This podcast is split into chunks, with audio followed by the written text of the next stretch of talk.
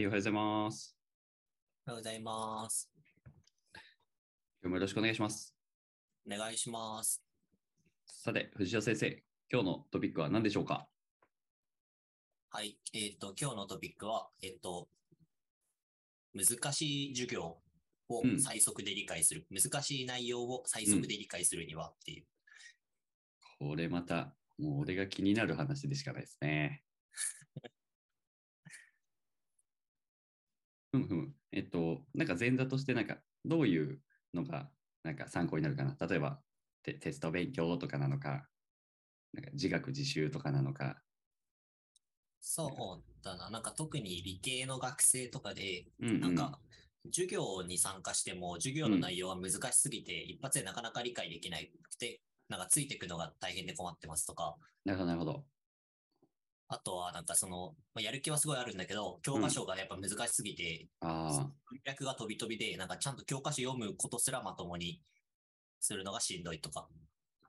え、めちゃくちゃ心覚えありますわ、それ。そう。特になんか数学書とか読む、数学とか物理とかね、やってるとすげえ多いと思うんだけど、なんかうんうんその、前提、知ってる前、これくらいまでは知ってるよねの前提が高すぎて教科書の。うんうん。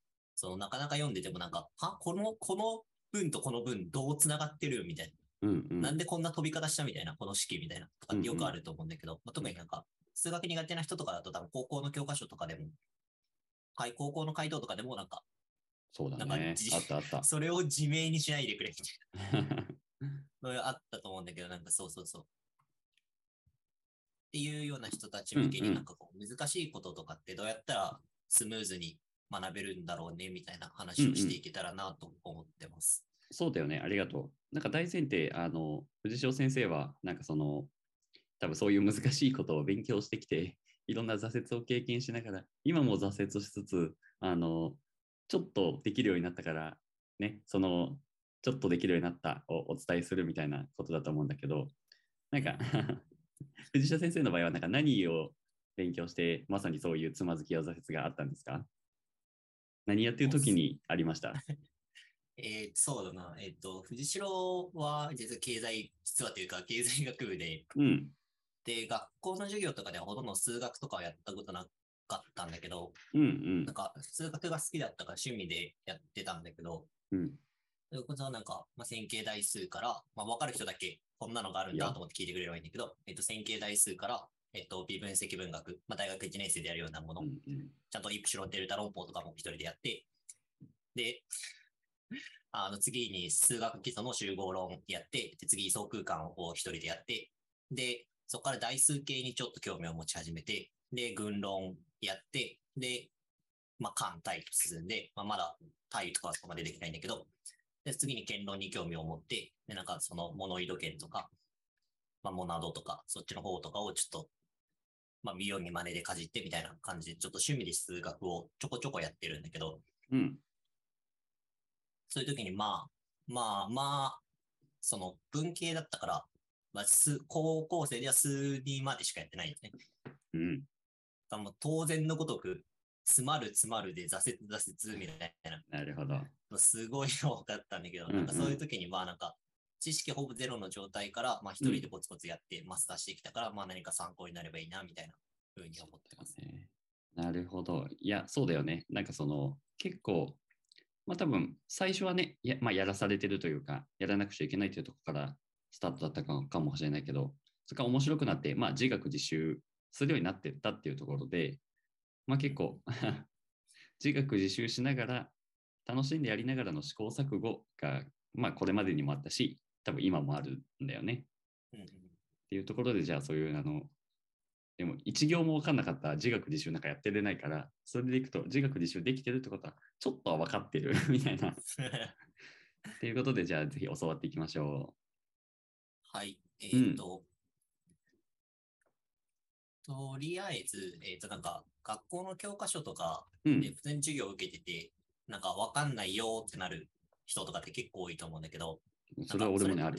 なんか割と普通、普通でというか、うん。なんか学校の教科書って、なんか先生が指定する教科書って、なんか、難易度が低いものを選ぶというよりは、なんかう、ん正確に書かれてて、ああ、厳密性が高いものを先生が好んで選ぶ傾向が強いから、まあ見てて、なるほど、なるほど。まあ特にその理理論系の先生だと、なんか厳密性のやつにこだわって教科書選ぶ人が多くて、で、なんかその教科書は厳密で、でうん。その内容を授業で解説して、だからいけるでしょみたいな前提で、使うための教科書として指定されるとか結構あるから、だからその授業で使うからって言って教科書買っても、一人で読み進めやすい教科書かって言われたら、別にそんなことない教科書が結構多いイメージはあって、まあ、経済学でも結構あったんだけど、うんうん。なんか一人でちゃんとやっていくっていう前提と、うん授業と伴走しながらやっていくっていう前提の本がまずあるっていうなるほど、本にはタイプがあると。タイプがあって、うんかなんかその授業と伴走しながらやっていけますよっていうタイプの教科書を持ってて、うん。で、一人でやろうとしても多分挫折するし、逆になんかね授業と伴走するタイプの教科書を、なんか、すっごい分かりにくい授業をされる教授の授業でやってても多分きついっていうなるほど、なるほど。のがあるから、うん、まず大前提、だから今、なんか例えばだけど、熱力学とかの本を持っててうん。も、その本でマスターできるかって言われたら、必ずしもそうじゃない可能性があるよっていうのを、まず、まず頭に入れてほしいっていう。うんうん、自学自習しにくいっていう落とし穴の本もあれば、あの 純粋にせん伴奏前提だけど、先生のお話の内容が分かりづらいっていう落とし穴もあると。そうそうそう、落とし穴が結構あるから、なるほど。かなんかまずは、えっ、と、まず一人で進めるのであれば、うんもういい大一番いいのが、なんか一番難易度が低くて厳密性が低そうな本を買ってくる、その分野で。ほうもうなんか入門編、超基礎編みたいな。そのなんか猿でもわかるとかがあれば、それ買ってくるのがいいし、そ へえれこ。そなんか、えっ、と、YouTube で、うん。なんか、呼びのり先生、呼びの、うんうん呼び子、呼びのりさんっていう人が、なんか理系の動画の解説してるんだけど、なんかそういう動画を見て概要をつかむみたいななるほど、なるほど。のから始めると良い。ああ、なるほどね。なんとなくイメージはね、湧くかも。今の話は。なんか、えっ、と、こう、物事をマスターする、特に数式とか物理とかで、なんかマスターするときって、その、最初に概念をつかむ。うん例えば、これって直感的にどういうことなんとか、うん。うんこれ何がしたくてこんなことしてんのみたいな、ざっくりとした概要をつかむっていうのがファーストステップで、で、厳密性を持ってちゃんと理解するのはその次でいいと思ってて、なるほど、なるほど。なんかそれが何か分かってない。つまりなんか例えばだけど、なんか線形代数が何かよく分かってないのに、うん。いきなり超厳密な 話とか発されても、なんか、はてなはてなはてなはてなってなるから、確かに、確かに。三角関数の使い方もよく分かってないのに、加法定理の証明とかされても、なんか、はてなはてなはてなってなるじゃん。全高校生がさ。確かに。加法定理の。の証明をいきなりされるけど、そうだね。なこれはなサインって何っていう。はてなはてなはてなってなるじゃん。うん。でもなんかいざさ、なんか大学受験を通してから、うん。大学生とかになって、もう一回加法定理の証明とか見ると、あーってなったりする人もいればしない人もいるんだけど、うん。のって先にその運用とか、運用方法とか、ざっくりした理解が来て、その次に厳密的な証明が理解すればいいから、ステップの順番として。確かに、確かに。まずはざっくり概要をつかむために一番簡単な本ををとりあえず読むとか、うん。動画とかで分かりやすく説明してくれるのがあればそれを見るみたいなので、とりあえず概要をつかむ。親しむところから概念始めると良い。でうん、えっと、厳密な本とか、まあ、多分教科書で指定されるのは厳密な本が多いんだけど、うん厳密な本は概要をざっくり分かってから、ちゃんと学ぶためにっ読むうんていう手段、そのステップでやっていくと、そのなるほどね。分かってない状態で厳密な本を読むよりも、ある程度触りを理解した状態で読んだ方が、うん。ちゃんと理解できる。うんうんつまり理解度が高まる。から、まあまあ、いきなり厳密な本を読んで挫折するぐらいだったら、うんうん。それで一番簡単な本を取ってきて、読むっていうのをやってあげれば、なるほど。まあまあ、挫折率はちょっと下がるかなっていう。はいはいはいはい。いや、なんかね、そうこ、ここまでの話を聞いててね、思ったのは、うんなんか、いや、そんなこと分かってるけどね、みたいな、自分が今 ちょっと一瞬いるのよ。で、でも、でも一方でもうちょっとそれを考えてみると、なんか、今すごく当たり前のことを言ってくれてたんだけど、その当たり前のことが全然気づかないうちにできなくなってるみたいなのを思い出して、っていうのは、結局、なんか授業で配られた教科書があって、で、なんかテスト前になって、それをじゃあ、あの、気がついたら見て挫折して、ああ、終わったってなるみたいな、うん。そういう、なんか、ある意味、切羽詰まってる時こそ、多分今の藤代くん流をやる必要があったりとか、もっと言うと、切羽詰まる前からそういうことができてないときついよねっていうのもあって、うんうん。そうだから気がついたらなんかそういうちょっと一回動画見てとか一回基礎編からどうあの猿でもわかるから始めてみたいなのがあの時間的にできないみたいになっちゃってるのは良くないなと思って。なんかねそういうことになっちゃってた。俺の場合とか思い出しても。うんからむしろなんかある意味普段からとか最初からなんかそういうスタートをしながらでそういうのをスタートした上でなんかちょっと分かりづらい授業とかでもねちょっと基礎が自分の中でできてるからあそういうことだったんやみたいなうん体験も増えていきそうだなって思ったかな。うんうんうんそうっていうなんか当たり前のこと言ってくれてるけど当たり前のことが意外と難かったっていう。うん。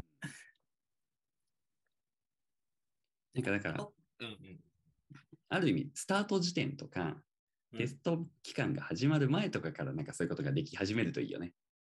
そうだね。うんなんか基本的にはなんかその週やった授業の内容はちゃんとその週のうちに理解しておいた方が良い。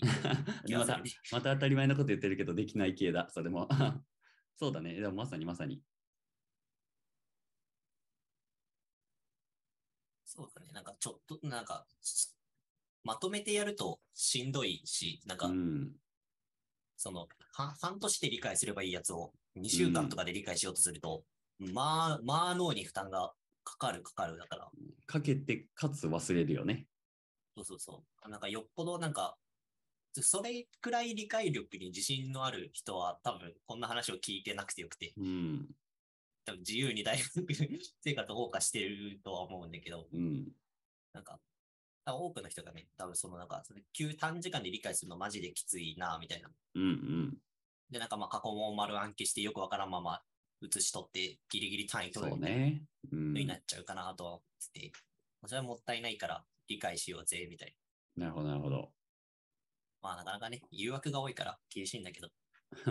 まあでもなんか、一個、なんだろう、ポイントだなって思ったのは、なんか普段からそれをやってると、なんだろう、苦痛な授業とか苦痛なテストが、なんかうん苦痛じゃなくなるんだろうなっていうのをちょっと思って、うんうん。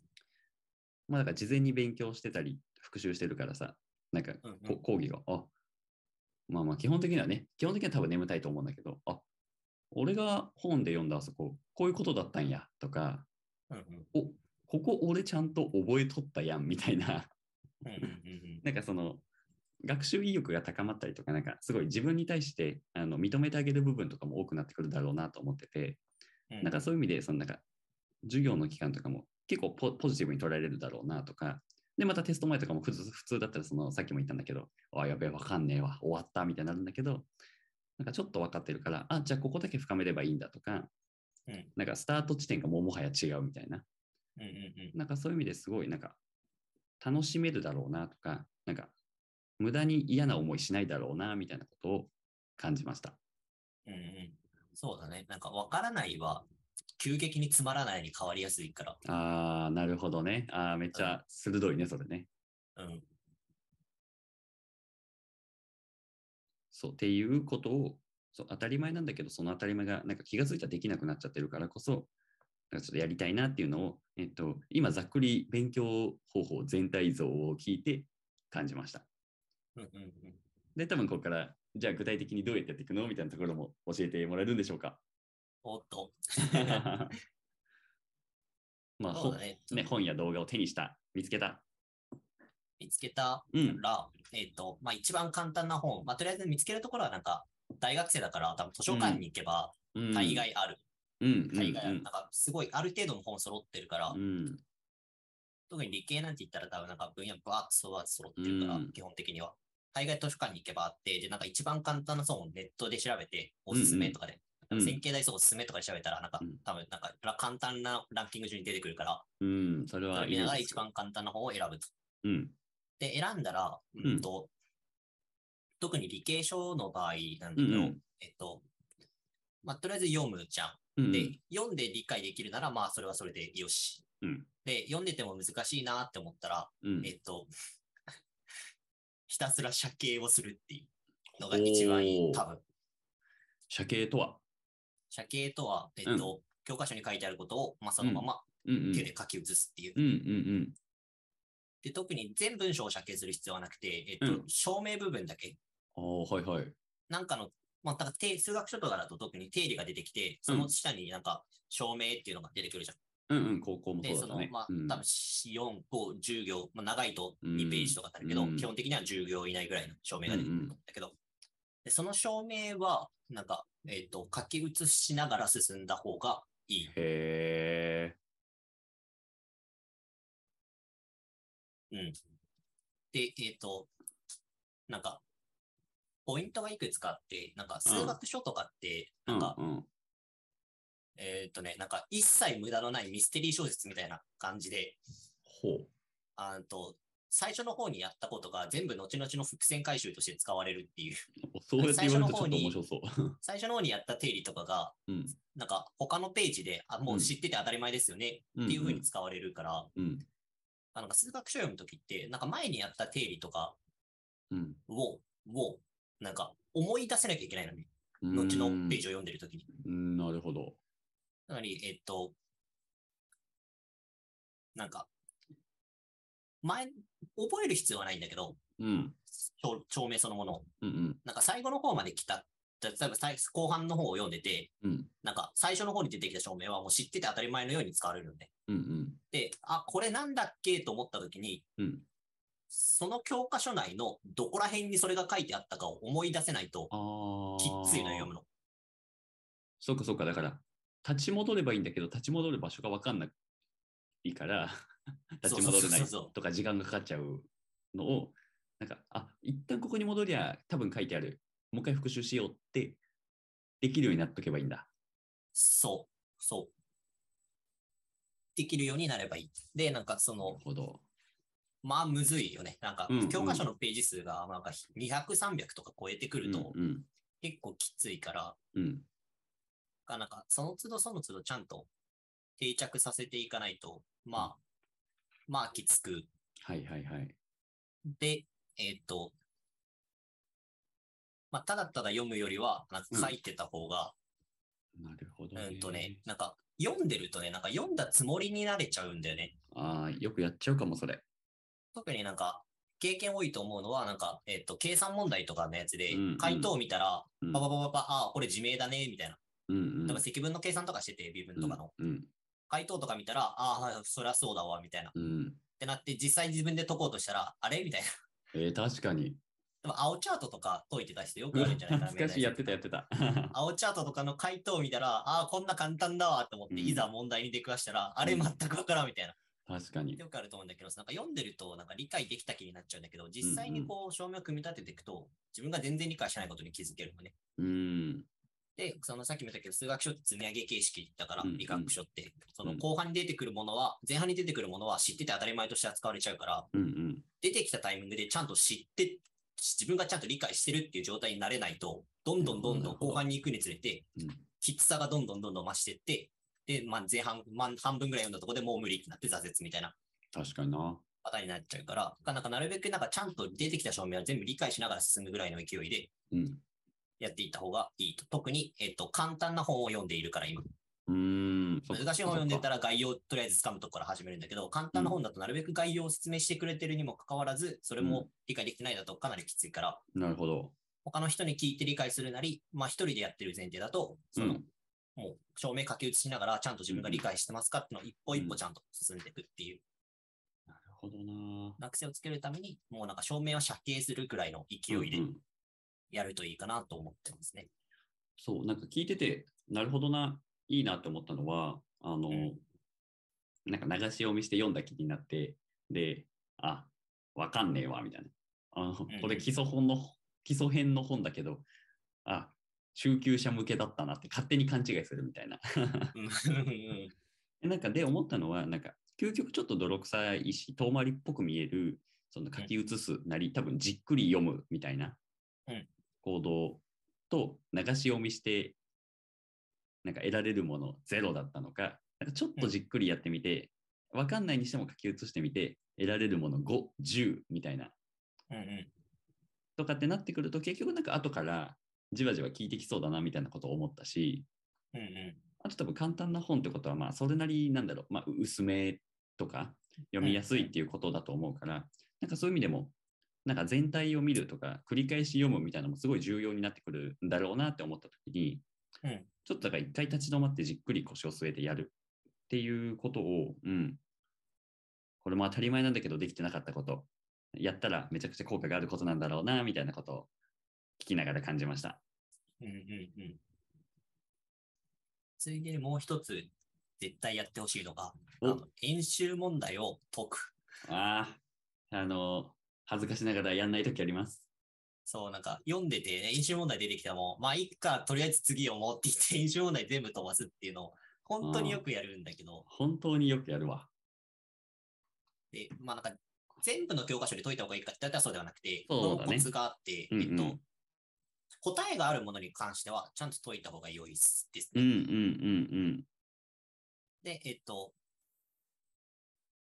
なる、なんか簡単な、うん。うん。本当分かりやすく書くことを目的にしてる本って、基本的には答えがついてることが多いしう、ん。なんか問題も分かりやすい本だと、なんか難易度順にちゃんと並んでたりするから、うんうん。えっと、難易度が低いもの、うなんか大体30分以内ぐらいで解けるぐらいの難易度なもの、まあそれを解いてないうちから把握するのはすげえ難しいんだけど、はいはいはいはい。たまに親切な本だとなんかレベルとかが書いてあって、なるほどね。難易度とか書いてあるから、なんかちょっとした、なんか簡単そうなやつはちゃんと解いてから次に進んだ方が安全。うんうんうんへえ。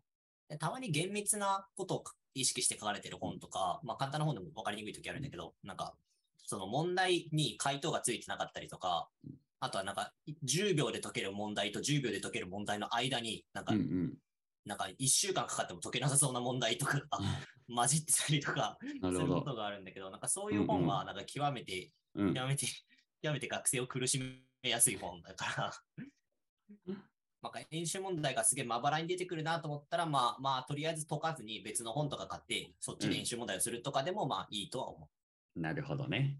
解けそうなのであれば、演習問題をちゃんと解いていった方が定着するし、うんうん自分が理解してないことをちゃんと理解できる。うーん。当たり前のことをしっかりやろうっていうことが改めて伝わってきました。そうですね。なんかう、ん。勉強してるとさ、なんかもう一発で理解したいじゃないですか。例えばなんか同じ本をさ、5回も10回も読み返したくないじゃん。もう物理学度のそうなんですよね7回も読みたくないじゃないですか。はい。なるべく一発で理解した方が、できるようにした方が、まあ全体で見るとすげえ効率はいいなと思ってて。うんうん。で、その時になんか、え、なんかアウトプットをちゃんとするっていうのは結構キーになってると思ってて、ああ、インプットに偏っちゃうか。そう、教科書読むだとインプットに偏るんだけど、実際に定着するときってアウトプットしてるときだから、そうだよね。あで、演習問題とか、社系とかってあ数少ないアウトプットのチャンスなんで、うんうんうん。例えば、社系も証明を一回読む、これがインプットでしょ、うん。で、次になんか定理だけを見て、うん自分でゼロから証明を作るっていうのが。やりたいするじゃん。確かに。しまあ、社系だとそれはやらないと思うけど、社系の一歩先の進んで、証明、今読んだ証明をゼロから証明してみるっていうチャレンジをその場でするっていう。とかもアウトプットだし演習問題もまあアウトプットじゃん。なるほど。で、アウトプットのあれないだと定着率がマジで違うから、ああ。で、その数学書とか理系書とかって難しいから、もう次、次なんか問題に出くわした時にはもう忘れてんのよ。その定理の内容なんて全部。で、どうなるかっていうと、もう一回ゼロから教科書の読み直しから始まるので、うん。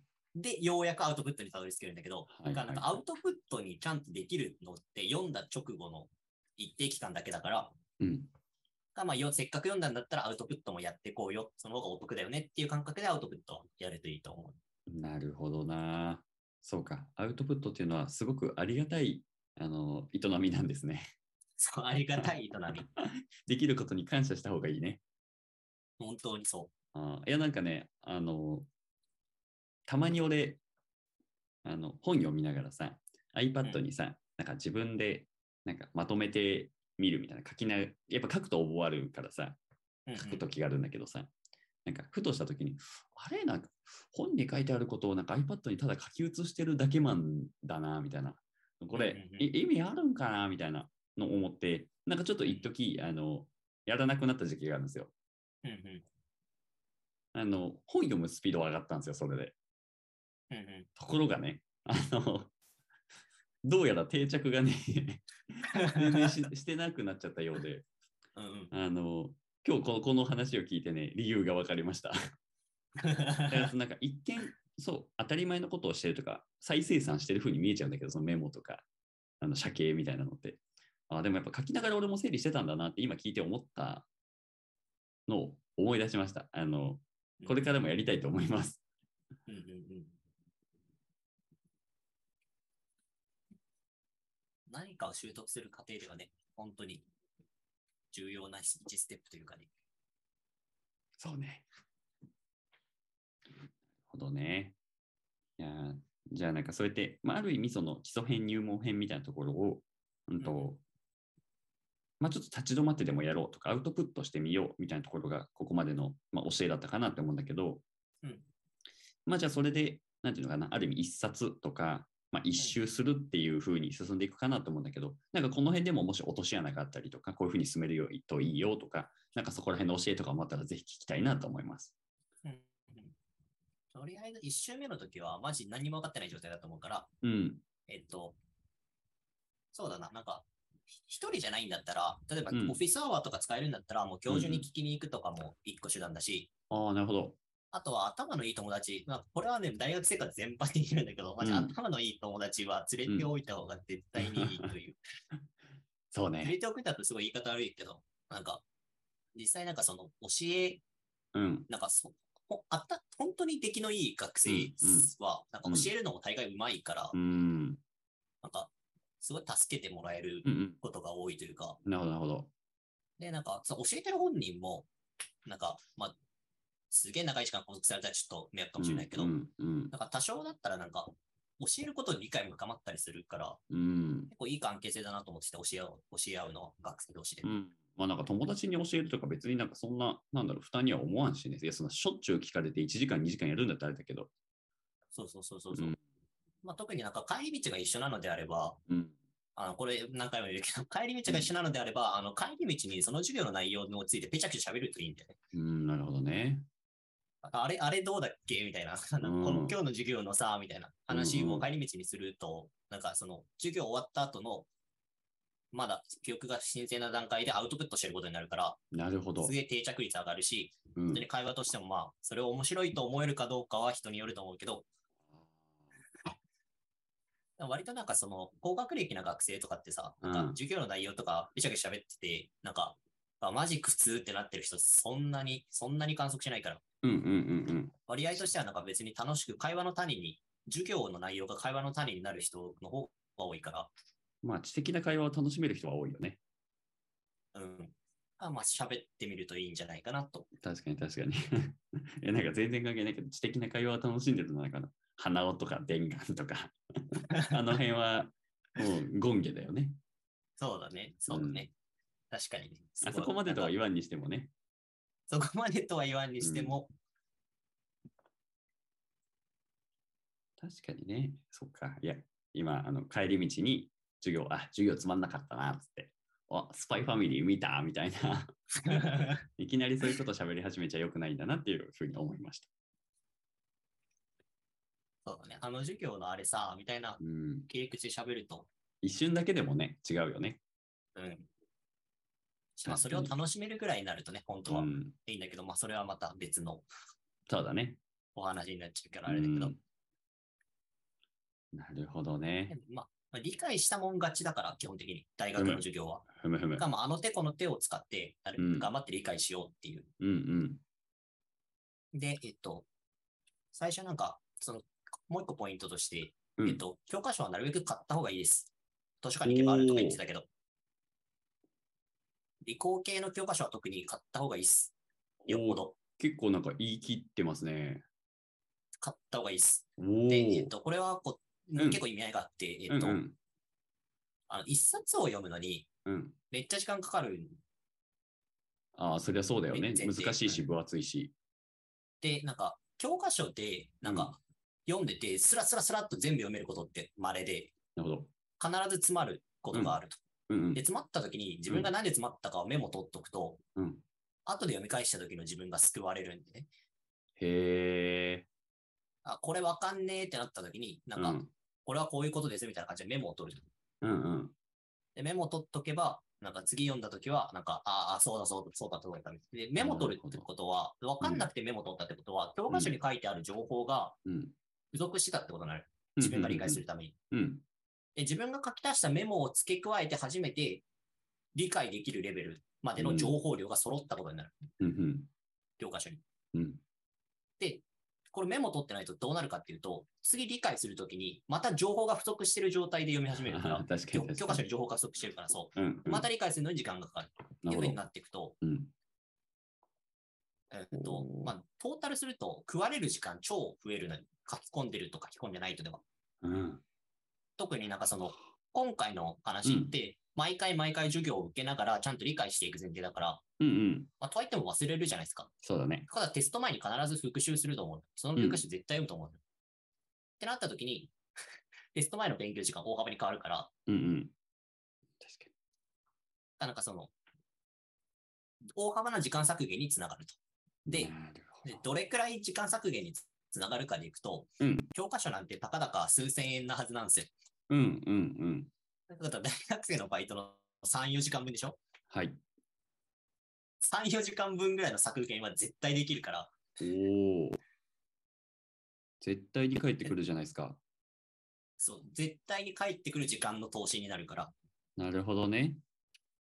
買えるのであれば、なるべくか、まあ、買わなくても、まあ、原本が手に入ればいいと思ってて、なんか先輩とかがくれるんだったら、うん。まあ、それが一番、まあコスパはいいか。サークルの先輩とかうんで卒業してもういらないだったら、なるべく教科書をもらっておくとか、なるほど、なるほど。でそれが無理、まあ、俺は結構一人ぼっちのタイプだったから、そういうつながりあんまなくて、うんうん。全部買ってたんだけど、そういううん。人はなんか、まあ、メルカリで買うとかでもいいしね。中古ね。うん。まあまあ、大学生お金ないと思うから、なるべく安くまあそれはそうだな手に。入る方法で、ううんん。確かに確かに。手に入れた方が、多分お得です。で、そうじゃないにしても、新品を買ってでも帰ってくるんですね。それはなんか多くの人が知らない気がするね。まあ、たかだか4 3、4千円だからさ、あうんなんかたまにあるよ。たまになんか1万円超えの教科があるけど、うん。まあそれとは別にして、うん。基本的な、一般的には平均価格3、4千円だから、なるほど。まあ、買っといた方がいいでしょっていう。なるほど。まあ、し、なんか、めっちゃ別の視点を加えると、まあ、やっぱり、まあ、こだわり固執しすぎてもよくないんだけど、なんか、未然に起きった分、まあ、やらなきゃもったいないよねとか、しっかりやるかってなるとも思確かにね、確かに確かに。コミットメントが生う。まれる。そうそうそうそう、うん。自分から買ってるんだ、みたいなのが、うん。だったら読むよね、になるかなとは思うね。うんうんうん。一石二鳥な気はします。確かに確かに。なっていう感じでまあ、頑張って、うんまずは一番簡単な本を理解するっていうところから。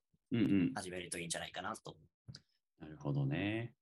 え、なんかこれは、なんかその、じゃあ一周して、まあ言うて多分、完璧には理解しきらないと思うんですよ、基礎編とはいえ。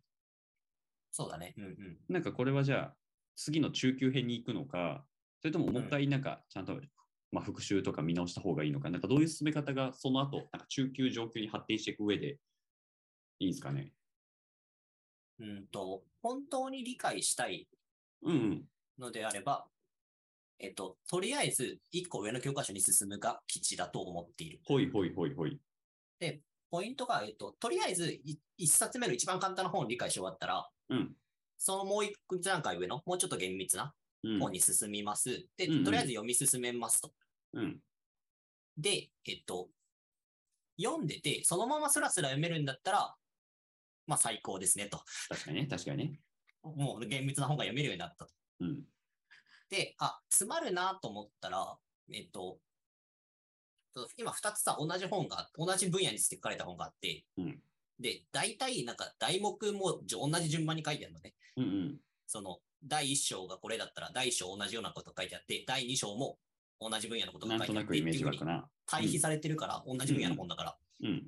から、なんか、厳密な本をとりあえず読み始めて、で、うんつま、どうしても詰まったなってなったら、えっと、前の本の、な、そこの詰まった分野だけをもう一回読むっていう。うーん。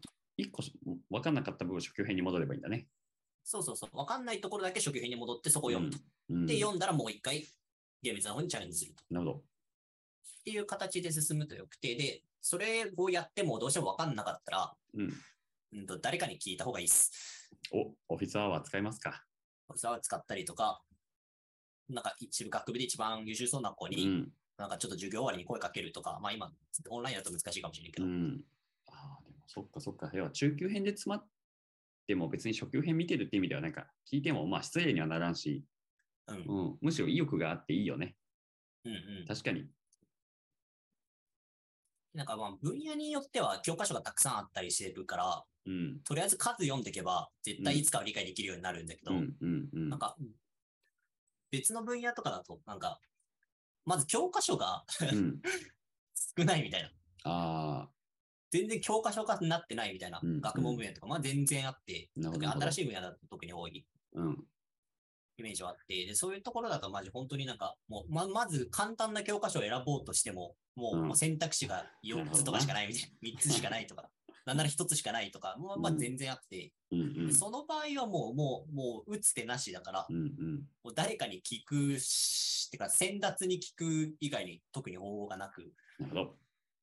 がまあ教授とかに、友達とかに、先輩とかに、まあ聞くっていうのをするね。といいんじゃないかなと。いや、そうだよね。まあそういう意味でもなんかそういう、まあ聞ける相手とか関係者、まあ大学生だから教授に聞けるみたいなのもあるし、そういうなんか、せっかく学費払ってんだったら、ね、メリットを全部ね、返してもらいたいよね。そうね。そううんく使らいの感じで、そうそうそう、くらいの感じでやれるといいね。で、まあよっぽどでも、まあ、よっぽどでも初級編の教科書読んだ直後に、まあなんか直後っていうか、読んでから、なんかうん。ちょっと厳密な本、もう一段階上の本読んでたら、まあなんか、まあ割と読める。多分なんか、苦痛で読むのやめるレベルまではいかなく、なんか、なんか、まあまあなんか、6割、7割うん。理解いいぐらいで、うん。まあまあ、なんとか読み進めれるかな、みたいな状態にはなるから、そうだね。これ俺も経験あるから、うん、イメージは湧きます。確かになん。か7、8割は多分そうなるから確かに。まあまあまあ、まあ進めるとは思うんだけど、うんどうしてもダメだったら聞こうっていう。うんうんうん。まあ、それこそね、中級編だと思って取った本が、なんか中上級編みたいな パターンもあるから、うんそういう意味でいくとまたちょっと違う本にしてみるみたいなのもあるしね。そうだね、そうそうそう。っていう感じでちょっとずつ厳密な本を進んでいけば、で、困ったら戻るっていうやり方だと、より理解が深まりますね基。本的にはこの繰り返しな気はしました、今。そうだね、レベルが1個上がるごとうに、んうんずっと同じことをやっていけば、一個前に戻りながら進む、一個前に戻りながら進む。なるほど。そうだね、基本的には。で、まあ、多くの学術書とかだと、うんすげえ簡単な本がたくさんあって、うんで、中級ぐらいの本が、まあ、有名な分野だと、まあ、3冊とか4うん。冊とかあって、うんうんで、なんか、うお、これでしょう、これが最高峰だぜ、みたいなうん。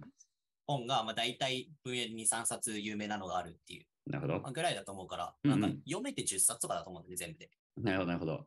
で、し初級編、中級編、上級編の3うん冊、1冊ずつ読めば、まあ、うん大体もうその分野、おもろい。確かにもう。なんか、なんか極めない限り、まあなんかよっぽど教養、なんか知識としては十分な量入るでしょみたいななるほど。まあレベルだから、まあ読んでうんうん3冊ぐらいだなとは思ってて、うん。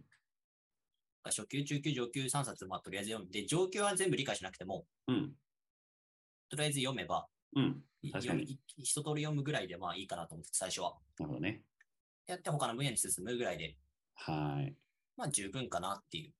いや、すげえね。よくわかりました。だからそれこそなんか、まあ、ちょっと学習したいみたいなところだったら初級編から始めて、別に興味を持ってもっとやりたいってなったら中級に行けばいいし、で、まあこれがじゃあこと専門分野とか、もうマジ極めたいっていうところだったら、初級、中級、上級に行こうっていう感覚なのかな。そうだね。それくらいで、なるほどね。いや、面白い。なんか、いや面白いなって思ったのは、なんか、うん何か一つを極めるのに、いや、今の話は最低絶対初級だとしても1冊必要だしとか、上級に行くんだったら最低でも3冊は必要だしみたいな、うんな当たり前なんだけど、なんかそこさえもすっ飛ばして、なんかクリアしようとしちゃうよな、俺と思って。うん、当たり前なんだけど、そうくなんか今回の俺の中でのキーワードは当たり前なななんだけど、それができてなかったというか、だからやったら間違いなく進歩するんだみたいな、当たり前なんだけどね。うんうん。でもその当たり前やるのむずいからこそちょっと工夫して最初は初級編から始めようとか、なんか分かんなくても一回泥臭く書き写して頭にぶち込んでみようとか、うんうん。なんかそういうのちょっと聞きながらね、なんかあの今後のなんか学習方法の参考になるなっていうふうに。てか、このプロセスで俺も今後何事も学ぼうかなって思いました。ぜひぜひ参考に。この方法でやるとあの挫折がなくていいよね。むしろなんか面い白や、がれるんで本当に。そう。うん。まあ挫折はするんだけどね昔はうんさ、なんか、あ、一冊で理解できるんだったらお得じゃんって言って、そねそこそこ難しいやつを最初に読むみたいなことやってたんだけど、なるなんかまあ挫折するし、まあむずいから。うん。結果なんか見比べたらなんか簡単な本から読み進めた方が、うんトータル時間早くて理解度も深いじゃんみたいな。っうん。て気づいてしまった。なるほどね。あの、コスパを求める藤代君さえそうしているってことは、きっとそうなのでしょうと、僕はあの、藤代という先達になろうと思います。学習における先達なんでね。うんうんなるほど。じゃあちょっとあの、これからなんかあの、学習を進めていく人へのメッセージ的なところを最後にいただいて終わりにしようかなと思います。いかがでしょえっ、と、いつか必ず理解できるから、まあ、頑張れ。うおお。ありがとうございます。ではではまあこ、れはブーメランですけど、そうだね。我々もね。後ろもよく、うん。なんか割と今、そう隣に数学書積んであるんだけど、うん。全然挫折しそうになるから、うん。自分への戒めですね。素晴らしい。ありがとうございます。いや、では、あの、まあ、今日はね、その中、まあ、自学自習をしていくっていうところとか、まあ、その具体的な方法だったりとか、あのまあ、ざっくり内容としても、まあ、初級編から始めてみたりとか、まあ、分からなくても手を動かしてみようとか、そういう当たり前なんだけど超大事なこと。で、それさえやれば間違いなく、まあ、学習は進むよっていう話を、えー藤代先生からしていただきました。はい、じゃあそんなところで本日も終わりにしましょうか。終わりましょうか。藤代先生、今日もありがとうございました。先生、笑った。ありがとうございました。